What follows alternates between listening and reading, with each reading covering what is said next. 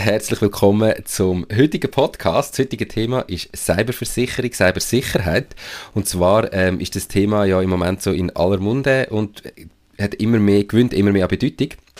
Und das sowohl für grosse Unternehmen wie aber auch für KMUs. Äh, zum Beispiel hat auch gerade der Bund aufgrund von der zunehmenden Bedeutung von der Cybersicherheit entschlossen, das Nationale Zentrum für Cybersicherheit NCSC ins Bundesamt für Verteidigung, Bevölkerungsschutz und Sport, also ins VBS, zu überführen und durch das deutlich mehr Bedeutung dem Thema zu schenken. Und aus dem Grund rede ich heute mit dem Stefan Villiger und der Amelie Hergert, zwei Mitarbeitenden von der Podcastpartnerin Baluas, über das spannende Thema.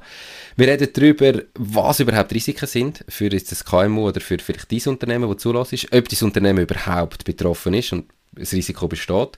Wir reden aber auch darüber, was in einem Schadenfall passieren wird und wieso Schadensummen sich zusammensetzen. Ich freue mich extrem auf die spannende Folge.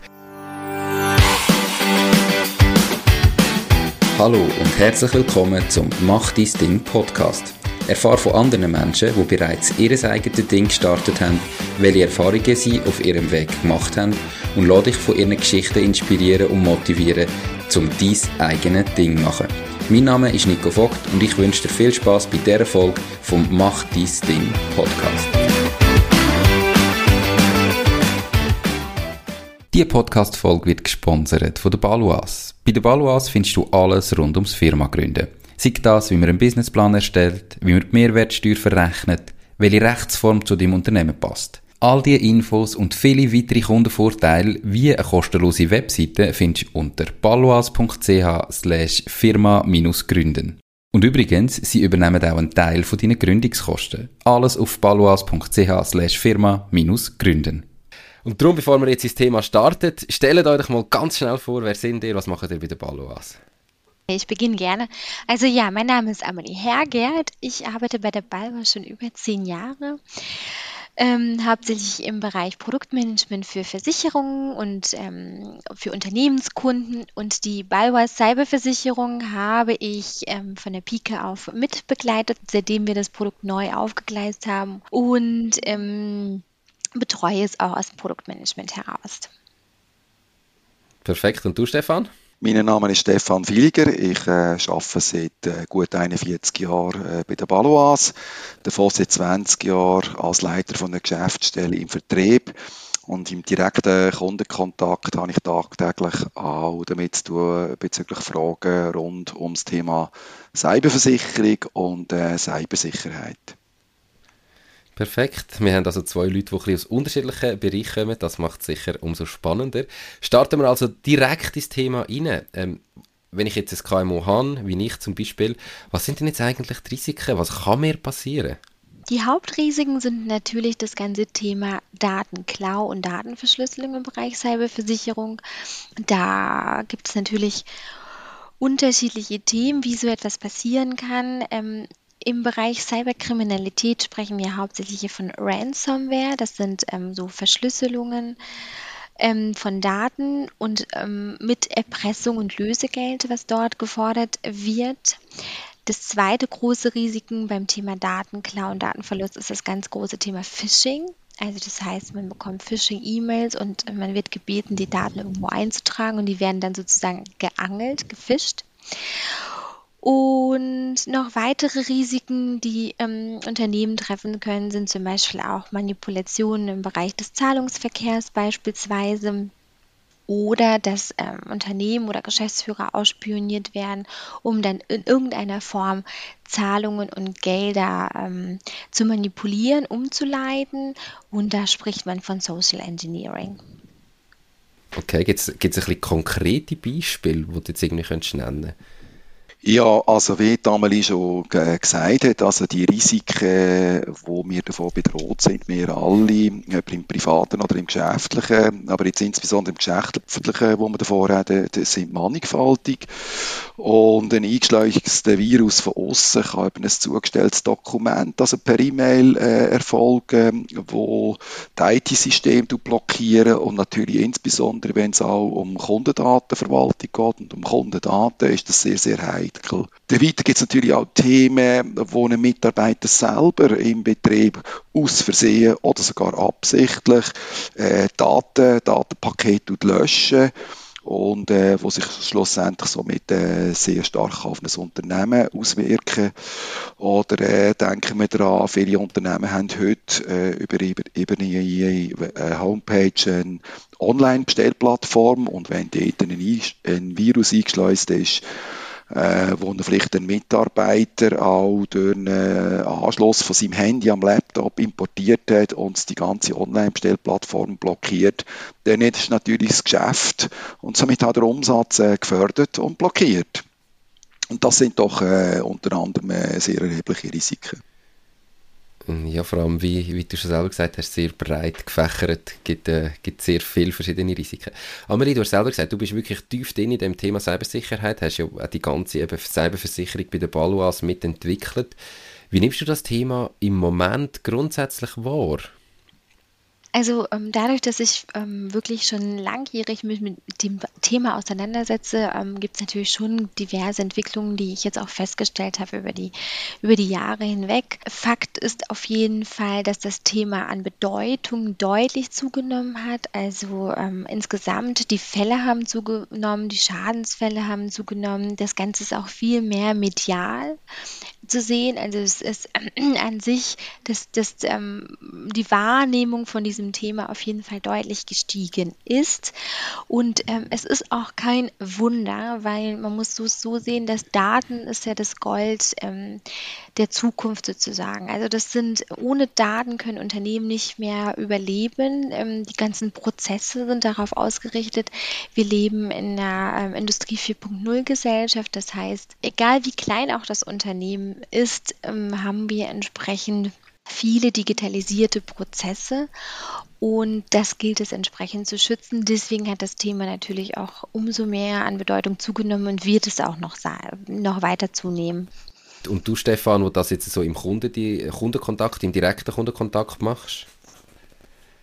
Also die Daten, wie es damals ja gesagt haben, sind so eigentlich so wie der heilige Gral und wir sind tagtäglich mit massenhaft von Daten konfrontiert. Wenn wir aber auch sehen, äh, jeder Einzelne, wenn wir aufmerksam ein die Zeitung lesen, äh, von leider äh, der schildert Presse fast tagtäglich von Cyberattacken weltweit, regional, aber auch lokal. Das kann im grossen Ausmaß von Wahlergebnissen sein, wo leider gefälscht worden sind. Ähm, das haben wir bereits schon gesehen. Oder ein Massen-E-Mail-Versand von einem Virus, Phishing, äh, Cyberangriff auf Infrastruktur von bekannten Firmen, aber auch von kleinen Firmen und äh, von unterschiedlichsten Betriebsarten und Betriebsgröße. Man immer ein bisschen, äh, vielleicht ein bisschen das Gefühl oder die Meinung, ja, das kann ich nur die Grossen treffen. Aber leider ist die, die grosse schweigende Mehrheit, wenn wir so wollen, sind, sind viele äh, Kleinbetriebe. Aber äh, ich stelle fest, dass ähm, die Sensibilisierung bei den Unternehmern auf, äh, in Bezug auf äh, Cyberrisiken äh, in der letzten Zeit deutlich gestiegen sind. Äh, man liest auch von, von, von KMU, ihre KMU-Foren, die auf das Thema aufmerksam machen. Und leider, es ist tragisch, das müssen sagen, aber es ist immer so, glaube ich, im Leben, durch eigene Erfahrungen äh, wird man äh, sehr, sehr stark auf das, auf das Thema äh, sensibilisiert. Und man muss jeweils eigentlich sagen, durch Schaden wird man klug. Und man fährt dann häufig halt leider erst davon handeln, wenn etwas passiert äh, wird. Gerade letzte hat übrigens äh, die Luzerner Zeitung, auch eine der grossen Zeitungen in der Schweiz, also im Juni ist das gewesen, bei einer Umfrage von Schweizer Unternehmern, hat man äh, daraus können erkennen, dass in den letzten zwei Jahren 70 Prozent äh, von den Firmen Opfer sind von einer Cyberattacke. Und es ist fast nicht zu glauben, da hat es Firmen gegeben, die über 20 Mal angegriffen worden sind. Übrigens, äh, leider muss man sagen, auch Palois selber, Palois in Deutschland, hat, äh, ist mit einem Cyberangriff konfrontiert gewesen auf die IT-Infrastruktur. Durch aber durch einen guten Schutz, den wir als Finanzdienstleistungsunternehmen äh, selber haben, sind zum Glück weder Unternehmens- noch Kundendaten äh, geschädigt und entwendet und äh, auch unsere Systeme sind nicht verschlüsselt worden das tönt nach Zahlen, die kann man sich fast nicht vorstellen. Also es tönt ja fast so, als es wäre fast nicht möglich, 70% ein Angriff, aber wird so sein. Ähm, jetzt denken doch gleich ganz viele Unternehmerinnen und Unternehmer, ja, ich habe ja gar keine Daten. Warum sollte ich überhaupt angegriffen werden? Meine Daten sind ja für gar nicht mehr interessant. Also, sage jetzt, wenn ich ein Schreinerbetrieb bin, was wollte jetzt jemand mit meinen Daten? Warum bin ich denn trotzdem interessant für einen Angriff? Also man sagt entweder man wurde schon angegriffen oder man wird angegriffen. Ähm, also einfach zu sagen als Unternehmer, hm, wir sind klein, wir sind nicht interessant genug und so weiter, ähm, das ist zu leichtgläubig und das stimmt de facto nicht. Ähm, der Stefan hat ja vorhin einige Zahlen genannt. Und was man auch wissen muss, ist, dass wir im Bereich Cyber unterscheiden zwischen zielgerichteten und nicht zielgerichteten Angriffen. Zielgerichtete Angriffe sind tatsächlich ähm, dann wirklich große Angriffe, die die Cyberkriminellen über Monate oder ja sogar Jahre hinweg planen, dann in der Regel auf irgendwelche Großkonzerne um mit einem bestimmten Ziel und dann wirklich auch Millionen dann entsprechend im Bereich Ransomware zu erpressen. Aber das ist eher die Ausnahme und die Regel sind eigentlich die massenhaften Ransomware-Angriffe. Das heißt, äh, dass die Unternehmen, egal wie klein sie doch auch sein mögen, egal in welchem Wirtschaftsbereich sie unterwegs sind, ähm, dennoch Ziel sein können, weil das massenhaft gestreut wird, einfach dem Zufallsprinzip. Und je schlechter ein Unternehmen im Bereich Cyberprävention aufgestellt ist, desto eher ist natürlich die Wahrscheinlichkeit, dass sie Opfer werden. Und ähm, da sind dann vielleicht nicht mehr Erpressungssummen im Millionenbereich zu sehen, aber trotzdem sind dann sehr hohe Erpressungssummen auch zu sehen und ähm, die leben, also die Cyberkriminellen leben dann sozusagen von der Masse und die Masse der Erpressungsgelder ergibt dann auch wieder Millionen. Ne? So muss man es eigentlich sehen. Also das heißt, man kann nicht sagen, wir sind nicht interessant genug, weil ähm, das so nicht ist. Also das heißt, ich, ich werde gar nicht gezielt angegriffen in 99% der Fälle, sondern es wird einfach irgendein Virus, irgendetwas gestreut und wenn ich eben irgendwie falsch reagiere, dann bin ich nachher der, der halt geschädigt ist, völlig per Zufall eigentlich oder eben durch, durch mein persönliches oder das Fehlverhalten von einem Mitarbeitenden, ist, kann man es so sagen? Das kann man so sagen, ja, das ist korrekt. Mhm. Okay. Wie findet ein Angriff so überhaupt denn eben eigentlich konkret statt? Also ich glaube, da wo eben die meisten irgendwie schon mal ein kennt haben, ist, dass man einfach das E-Mail bekommt mit einem Anhang, wo man nicht öffnen und irgendjemand hat es dann trotzdem gemacht und so ist ein Virus drauf. Gibt es so weitere Beispiele, wie das irgendwie so ein Angriff überhaupt kann passieren?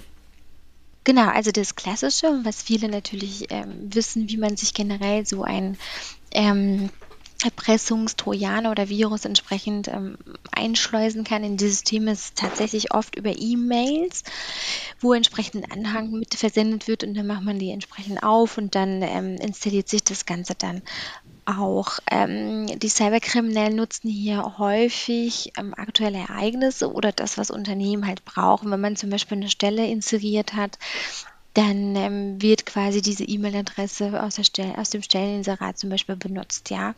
Oder ähm, einfach allgemein, dass, dass das so gemacht ist, als ob sich jemand zum Beispiel bewirbt mit einem Anhang oder ähnliches. Und das erkennt man nicht zwingend. Ne?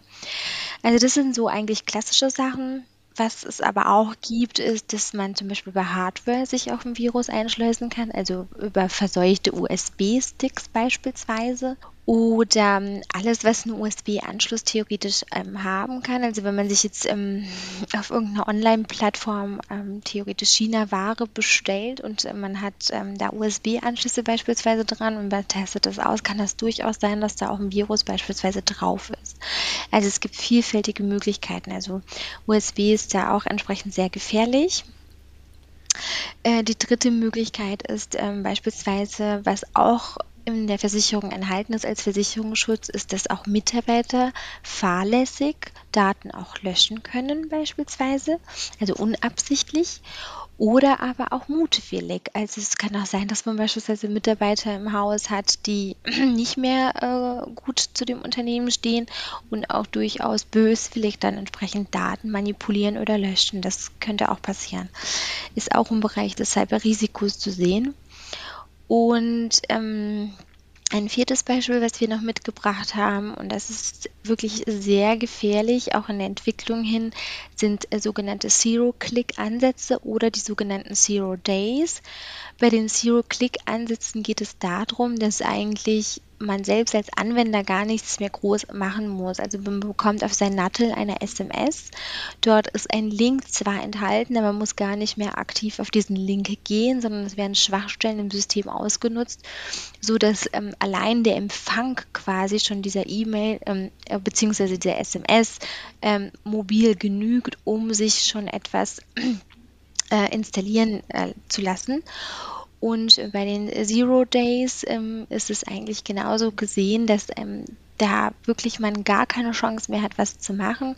Die bekannteste oder unter anderem eine der bekanntesten Zero Days war ähm, die Microsoft Exchange ähm, dieses Jahr, wo ähm, quasi man eine Schwachstelle im, bei Microsoft ausgenutzt hat, um massenhaft ähm, die Systeme zu infizieren. Und es war Zero Days ist dann der Tag, an dem die Schwachstelle sozusagen erkannt wird. Das dauert dann noch ein bisschen, bis entweder Microsoft oder andere Hersteller die, ähm, die Patches, also wirklich die Fehlerbehebung zur Verfügung stellen können. Und dann kann man sozusagen diese Sicherheitslücke schließen. Aber solange diese Sicherheitslücke noch bekannt ist und offen ist, können Cyberkriminelle das komplett ausnutzen und auch ohne Zutun des Anwenders. Also man kann sich da eigentlich fast gar nicht dagegen schützen. Genau, das ist mit die gefährlichste Entwicklung im Bereich Cybercrime. Ja, das tönt so. Also eben, vor allem, wenn ich mich jetzt gar nicht mehr schützen kann, ähm, oder ich sage jetzt nicht mehr, muss falsch machen, sondern halt einfach eine falsche SMS bekommen oder ein Produkt nutzen, eine Software, die dann irgendwie betroffen ist. Gibt es gleich Sachen, die ich sollte machen, um meine Daten zu schützen? Ja, also das Wichtigste ist auf jeden Fall das Thema Backup-Management. Also das heißt, dass ich meine Daten sichern kann. Und ähm, da gibt es eigentlich so die 3-2-1-Regel, die man einhalten sollte. Das heißt, man sollte mindestens drei Kopien machen von seinen Daten, ähm, dass man die auf zwei unterschiedliche Medien entsprechend lagert und eines davon von den Medien offline, eine Offline-Sicherung ist ähm, weil auch wir bei der Ballwas haben festgestellt, dass es durchaus Schadenfälle gibt, wo auch ein Backup beispielsweise vorhanden ist, aber das Backup wurde auch in der Zwischenzeit infiziert und ist damit genauso unbrauchbar dann. Deswegen ist halt wirklich wichtig, dass man auch ähm, eine Datensicherung offline hat, die nicht direkt im Netzwerk ist und dann sozusagen mit infiziert werden kann. Genau, das ist das wichtigste Thema Backup-Management und dann natürlich das ganze Thema Patch-Management, so wie ich es vorhin erklärt hatte mit den Zero Days, dass man möglichst zeitnah immer seine Systeme ähm, aktuell hält und ähm, alle Updates, die dann kommen, auch tatsächlich zeitnah einspielt, damit man keine Sicherheitslücken in diesen Zeiträumen dann hat. Und ähm, das dritte und auch sehr, sehr wichtige Thema ist das ganze Thema Mitarbeiterschulungen, Mitarbeitersensibilisierung. Das heißt, dass Mitarbeiter beispielsweise solche Phishing-E-Mails erkennen können oder E-Mails erkennen können, wo irgendwelche dubiosen Anhänge schon drauf sind, ähm, dass, dass es wirklich unheimlich viele Merkmale gibt, wie man so etwas auch erkennen kann. Und Mitarbeiter müssen geschult sein, dass sie es überhaupt können. Zum Thema Backup-Management. Eben, du hast gesagt, drei Kopien, zwei unterschiedliche Medien, eins davon offline gelagert. Jetzt ist ja das häufig über irgendwie einen automatisierten Prozess gemacht, so ein Backup. Habe ich denn da das Problem, wenn ich nicht erkenne, dass ein Virus drauf ist und dass jeden Tag einfach automatisiert aktualisiert ist, dass eben mein Backup auch schon infiziert ist? Ja, also das kann passieren, dass das Backup mit infiziert ist und genau über solche automatisierten Prozesse kann das der Fall sein. Also es gibt unterschiedliche Möglichkeiten natürlich und wenn man professionell aufgestellt ist, hat man auch so ein automatisiertes Backup, dass es wirklich auch regelmäßig entsprechend ähm, das Backup auch gemacht wird. Es gibt aber Möglichkeiten, dass obwohl es automatisiert ist, man sozusagen das auch trennt von dem eigentlichen Netzwerk, dass, dass es eben nicht infiziert werden kann. Ne? Also es gibt unheimlich viele verschiedene Möglichkeiten, aber leider ist trotzdem noch oft so, dass auch das Backup infiziert werden kann, wenn es unmittelbar an Netzwerk direkt immer angeschlossen ist. Genau. Okay. Und jetzt nehmen wir mal an, ich habe einen Schadenfall, ähm, aber ich habe zum Glück eine Cyberversicherung bei der Baluas. Wie läuft denn das ganz konkret ab? Was mache ich? Ich merke, ähm, ich komme nicht mehr auf meine Daten, ich werde erpresst, was auch immer. Wie muss ich vorgehen und wie läuft das nachher dann konkret ab nach dem Schadenfall? Ja, also grundsätzlich ist es so, dass wir äh, eine entsprechende Hotline haben. Äh, die ist 24 Stunden, 7 Tage, 365 Tage verfügbar. Die Unterstützung erfolgt im Anschluss durch einen IT-Experten und im Zweifel dann auch möglicherweise vor Ort. Und äh, über unser Produkt, das wir anbieten, das ist ein umfassendes Produkt, das sehr weit geht. Also das sind äh, grundsätzlich drei Themenbereiche versichert.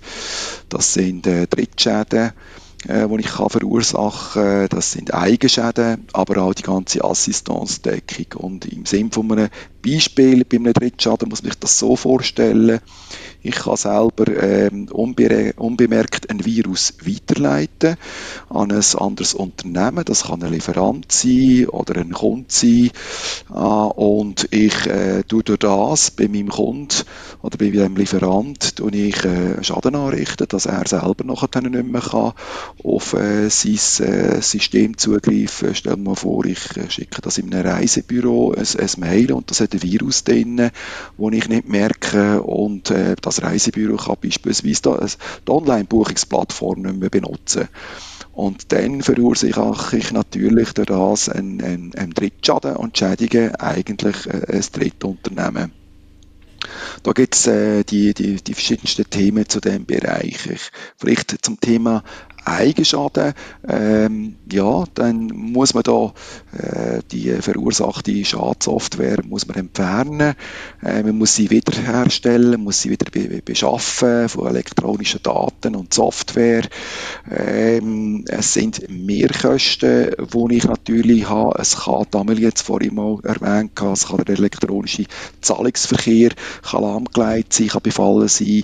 Es kann sein, von, von wenn ich ein Unternehmen Unternehmen habe, wo ich äh, über eine Online-Bestellplattform äh, Waren verschicke, dass ähm, die Hacker manipulieren, dass die Waren an einen anderen Betrieb ausgeliefert werden oder einfach an eine E-Mail-Adresse oder an eine Adresse, die nicht eigentlich äh, entsprechend bestimmt ist.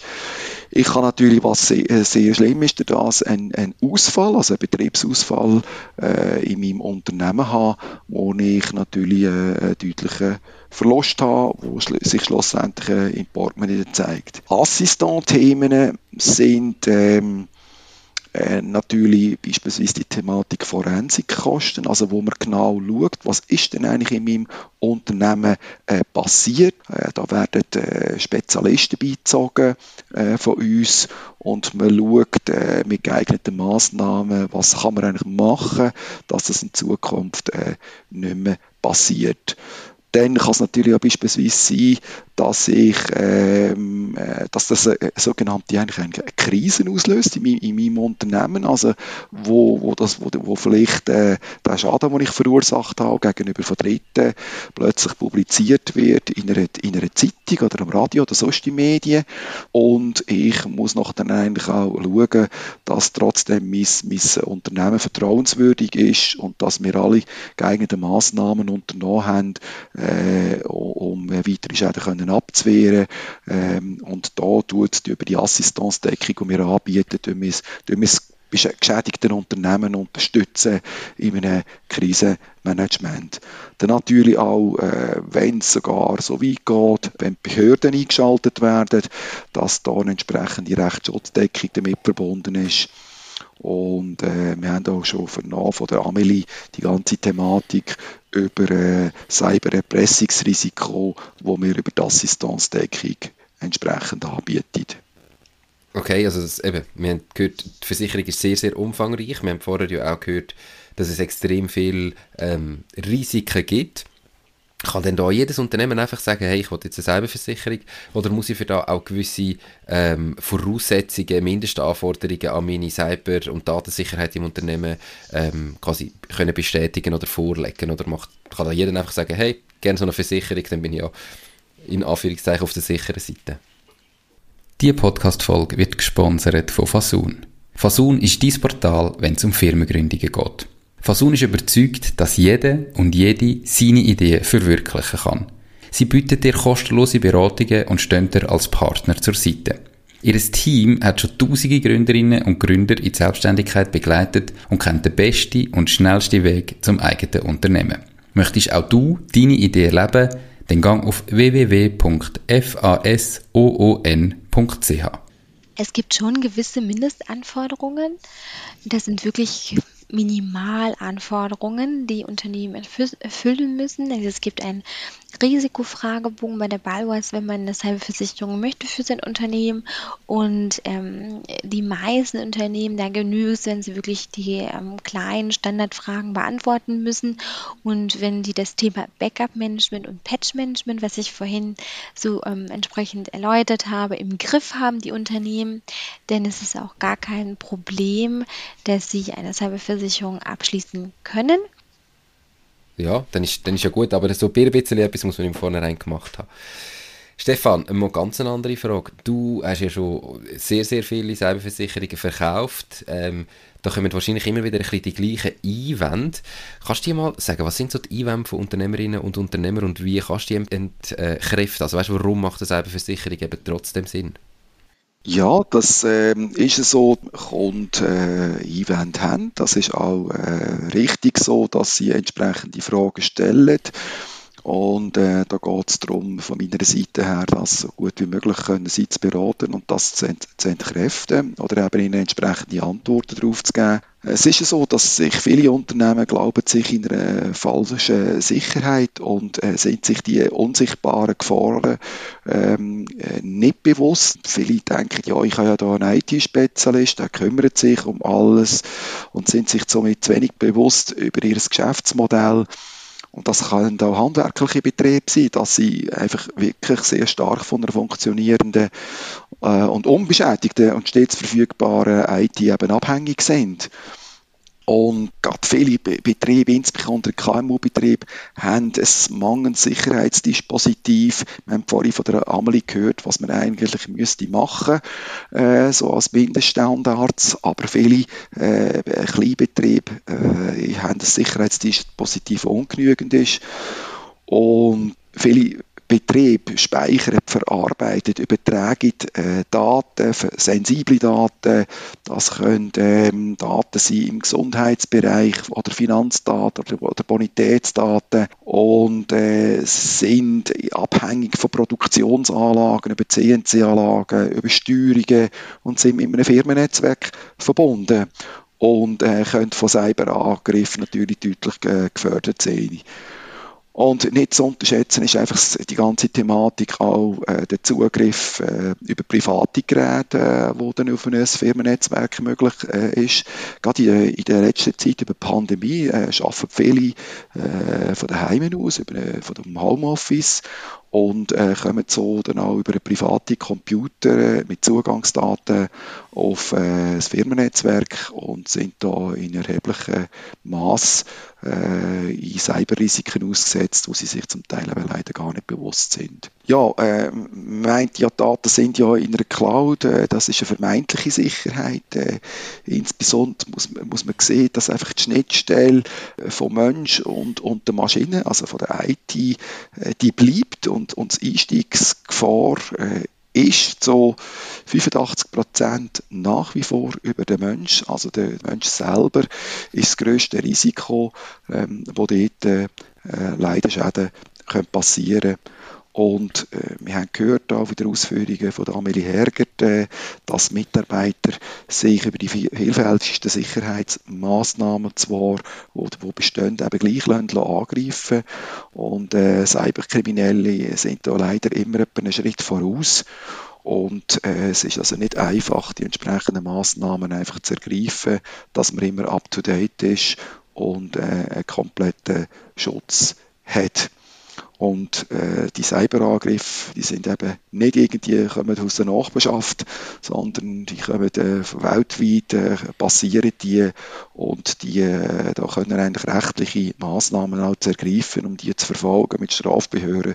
Das ist, das ist sehr, sehr schwierig und häufig äh, aussichtslos. Ja, viele denken, ja, ich, ich kann ja also gerade bei einem kleinen Betrieb, der jetzt frisch angefangen hat, ich habe ja jetzt schon mal ja, mein Inventar versichert und vielleicht auch meine Betriebshaftpflicht gemacht und das, das längert doch schon mal. Wir könnten weiter schauen, äh, vielleicht für einen zusätzlichen Versicherungsbedarf in Zukunft und, und man muss sich einfach bewusst sein, dass gerade das Thema Cyberrisiko das ist äh, im heutigen äh, Zeitpunkt gehört das eigentlich zum Standard äh, von einem kleinen Unternehmen.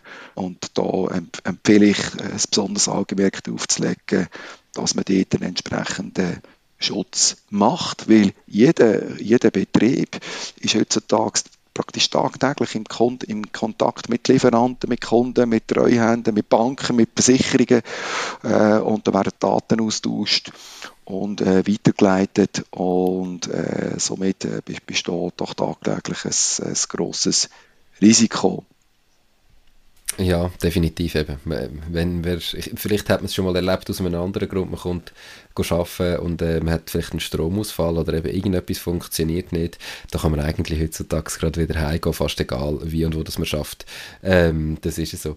Aber viele Podcast-Hörerinnen und Hörer sind noch in der Gründungsphase oder zumindest ähm, sind sie noch nicht seit Jahrzehnten auf dem Markt, sind noch relativ neu. Sind denn die speziell von dem Thema betroffen oder vielleicht, äh, ja, weil sie noch nicht so bekannt sind, eher ausklammert? Also ich würde jetzt nicht sagen, dass sie jetzt ähm, speziell äh, besonders betroffen sind, sondern eigentlich genauso wie jedes andere Unternehmen auch betroffen sein können.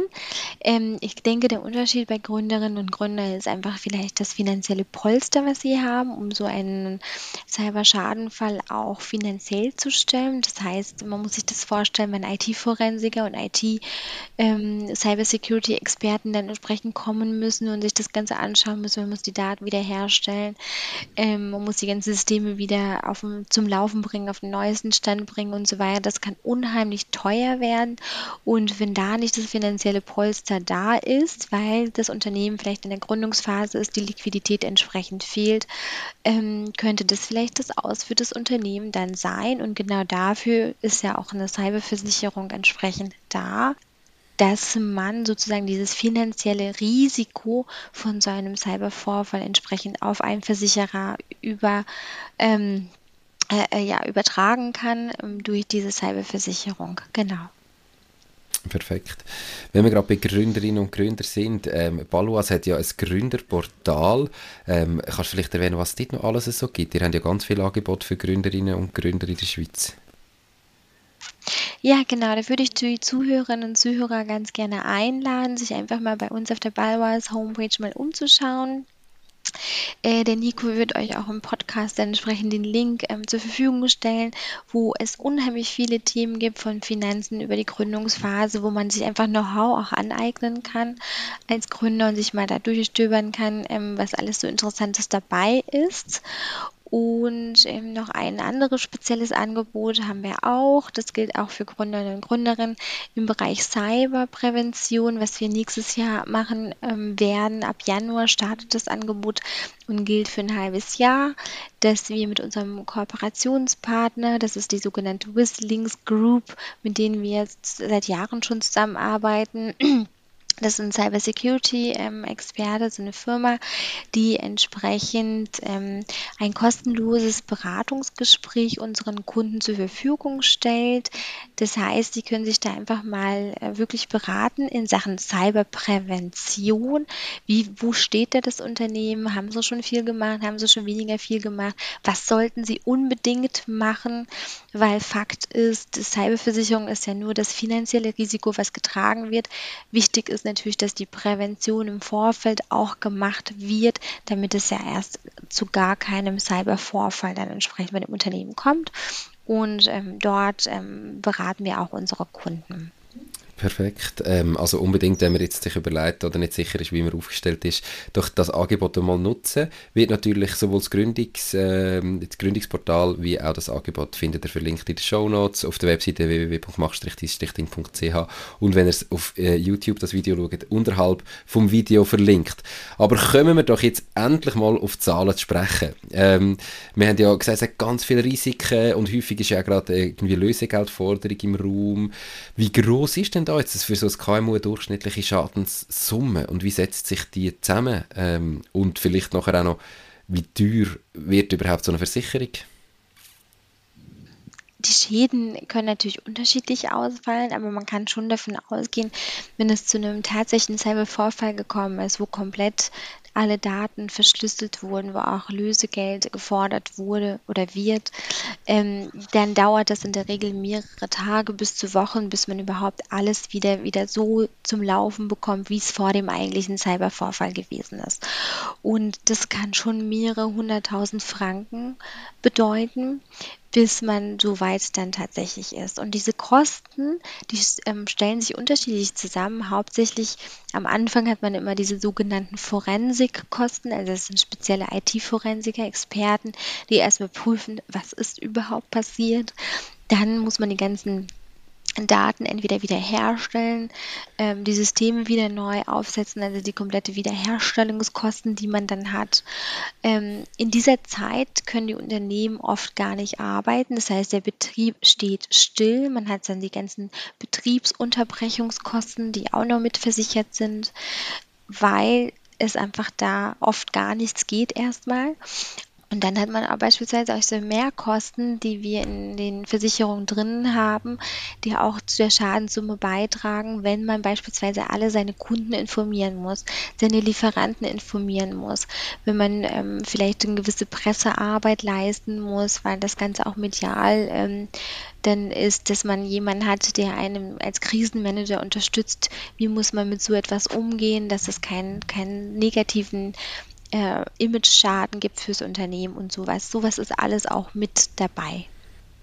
Perfekt. Und ähm, was, mit, mit, was für Kosten muss ich denn da rechnen? Also eben, wenn ich einen Schaden von vielleicht mehreren hunderttausend Franken habe, was kostet mir da eine Prämie?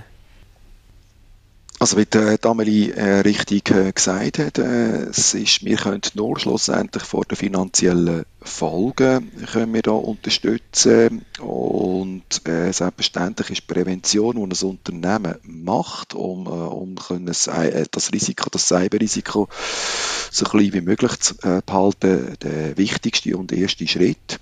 Und die Versicherung, ist, die ich da allenfalls abschließe, ist Mittel zum Zweck, um können eigentlich das finanzielle Risiko, wenn ich dann allenfalls einen Schaden habe, kann abwälzen auf ein Versicherungsunternehmen. Ja, jetzt um ein kleines Beispiel zu machen, äh, um da konkret zu werden, äh, nehmen wir beispielsweise einen, einen Handelsbetrieb von, von fünf Mitarbeitern. Also da schwankt die Prämie pro Jahr zwischen 700 äh, bis 1200 Franken. Wieso die, die Schwankungsbreite der Prämie? Einerseits ist das natürlich ein abhängig, äh, jetzt abgesehen vom Umsatz, wo ich äh, bin mitspielt bei einem Betrieb, fünf Mitarbeiter von beispielsweise einer Million. Ähm, was habe ich denn für einen Betrieb? Aber ähm, es ist dann auch abhängig, welches Produkt das ich wähle. Wir haben etwa zwei, drei Produktlinien. Äh, Eco nennt sich das, Smart und Top. Innerhalb von diesen drei Produktlinien ähm, lässt sich das noch ein bisschen feinjustieren, wo das ein bisschen mehr Gewicht setzen in, in einer gewissen Summe und wo ein bisschen weniger. Aber in dieser Brandbreite, wie jetzt gesagt, an Fünfmalbetrieb, Handelsbetrieb, Millionen Umsatz, äh, kann man etwa mit einer Jahresprämie von 700 bis 1200 äh, Franken rechnen. Das ähm, tönt, tönt eigentlich noch sehr wenig im Vergleich eben zu den Risiken und den Schadenssummen, die es sind. Wenn ich jetzt das für mein Unternehmen selber ein bisschen herausfinden möchte, wo gesagt hat, ja, das passt gibt es da irgendwie Möglichkeit, wie ich herausfinde, was ich dann müsste zahlen für das? Ja, also wir würden hier äh, den entsprechenden Link zu, zur Verfügung stellen. Man kann aber auch direkt auf mich zugehen mit meinem Namen Stefan, also Stefan mit ph.filiger.paloas.ch. Ich tue da gerne äh, entsprechende Fragen beantworten und weiterhelfen. Und wenn es dann allenfalls zu einer konkreten Offerte, zu einem Angebot kommt, man mal schauen was heißt das für meinen Betrieb, dann das selbstverständlich äh, gerne rechnen und äh, im Kunden zur Verfügung stellen. Perfekt, aber der Link, den wir zur Verfügung stellen, ist ja ein Online-Rechner, wo ich eigentlich schon mal einen Ansatzpunkt habe, was mich das kostet. Ähm, ist das etwas, wo ich nur als Balloas-Kunde abschliessen kann oder ähm, ist das auch etwas, was ihr standalone für äh, das Unternehmen macht? Also ich kann die ähm, Versicherung als Einzelprodukt bei der Baloise abschließen, auch wenn ich noch keine andere Versicherung bei der Baloise habe, das ist überhaupt kein Problem. Äh, wie gesagt, äh, man kann auf den Online-Rechner zugreifen, man kann sogar dort direkt abschließen. Ähm, macht sicher vielleicht äh, im Vorfeld äh, auch noch Sinn, wenn man situativ die eine oder andere Frage spezifisch auf den Betrieb äh, kann beantworten. Aber grundsätzlich ist es so, man kann auf den Online-Rechner zugreifen, dort innerhalb von dem äh, das Produkt auch ein bisschen justieren und anpassen, wie ich vorhin gesagt habe, wo man ein bisschen, etwas mehr und etwas weniger gewichtet und äh, man kann die Versicherung äh, über, über die, das Offert-Tool äh, direkt abschließen. Also unbedingt dort mal schauen, wird natürlich auch wieder äh, die E-Mail-Adresse von Stefan, wie der Link ähm, findet ihr überall, wie ihr es schon kennt. Jetzt Vielleicht habe ich jetzt ja leider noch keine Cyberversicherung wird angegriffen ähm, oder auch ganz allgemein das, was ja immer im Raum steht, wo wir auch heute ein paar Mal gehört haben, ist das sogenannte Lösegeldforderungen. Ähm, sollte ich denn die zahlen? Komme ich denn da meine Daten auch wieder retour rüber? Ist es sinnvoll, die zu zahlen oder mache ich das gescheiter nicht? Also wir als Balwas, aber auch ähm, Institutionen, Polizei ähm, äh, empfehlen nicht zu zahlen. Nein, also die Erfahrung hat einfach gezeigt, das ist ja natürlich ein Businessmodell und ähm, das geht immer weiter, aber äh, man sollte nicht zahlen.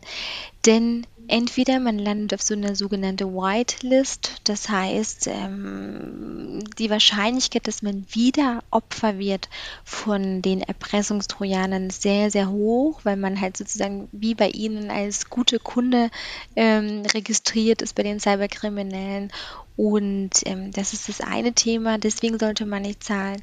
Und dann gibt es auch noch eine Entwicklung in diesem Bereich, ähm, dass zwar die Daten verschlüsselt werden, dass sie aber oftmals im Vorfeld auf die Server der Cyberkriminellen kopiert werden und man sozusagen in einem ersten Schritt zunächst mal für den Entschlüsselungscode ähm, Lösegeld fordert und dann Wochen oder Monate später noch einmal Lösegeld fordert für die Erpressung, dass die Daten nicht veröffentlicht werden. Wenn man dann nicht bezahlt, werden sie sozusagen im Internet dann entsprechend für alle äh, zugänglich und veröffentlicht.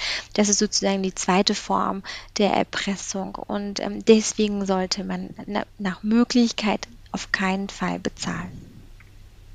Ja, und gerade die zweite Form, die kann man ja ewig weiterspielen. Also da kann man ja auch nochmal ein halbes Jahr später kommen und sagen, wir wollen jetzt nochmal Geld, sonst tun wir es halt jetzt veröffentlichen. Das, das wird ja, das ist ja nie fertig. Spannend. Ähm, hey, wir haben das sehr umfangreich ähm, besprochen. Wir haben die Risiken gehabt, Kosten gehabt, ähm, wo, wo ein Cyberangriff, ein Schadenfall kostet, aber auch was die Versicherung kostet. Ähm, ich würde jetzt auch nochmal abschließend gerne natürlich eben Balois ist Partnerin vom Podcast, nochmal darauf verweisen. Balois hat ein mega cooles Gründerportal mit Infos von, von A bis Z für Gründer.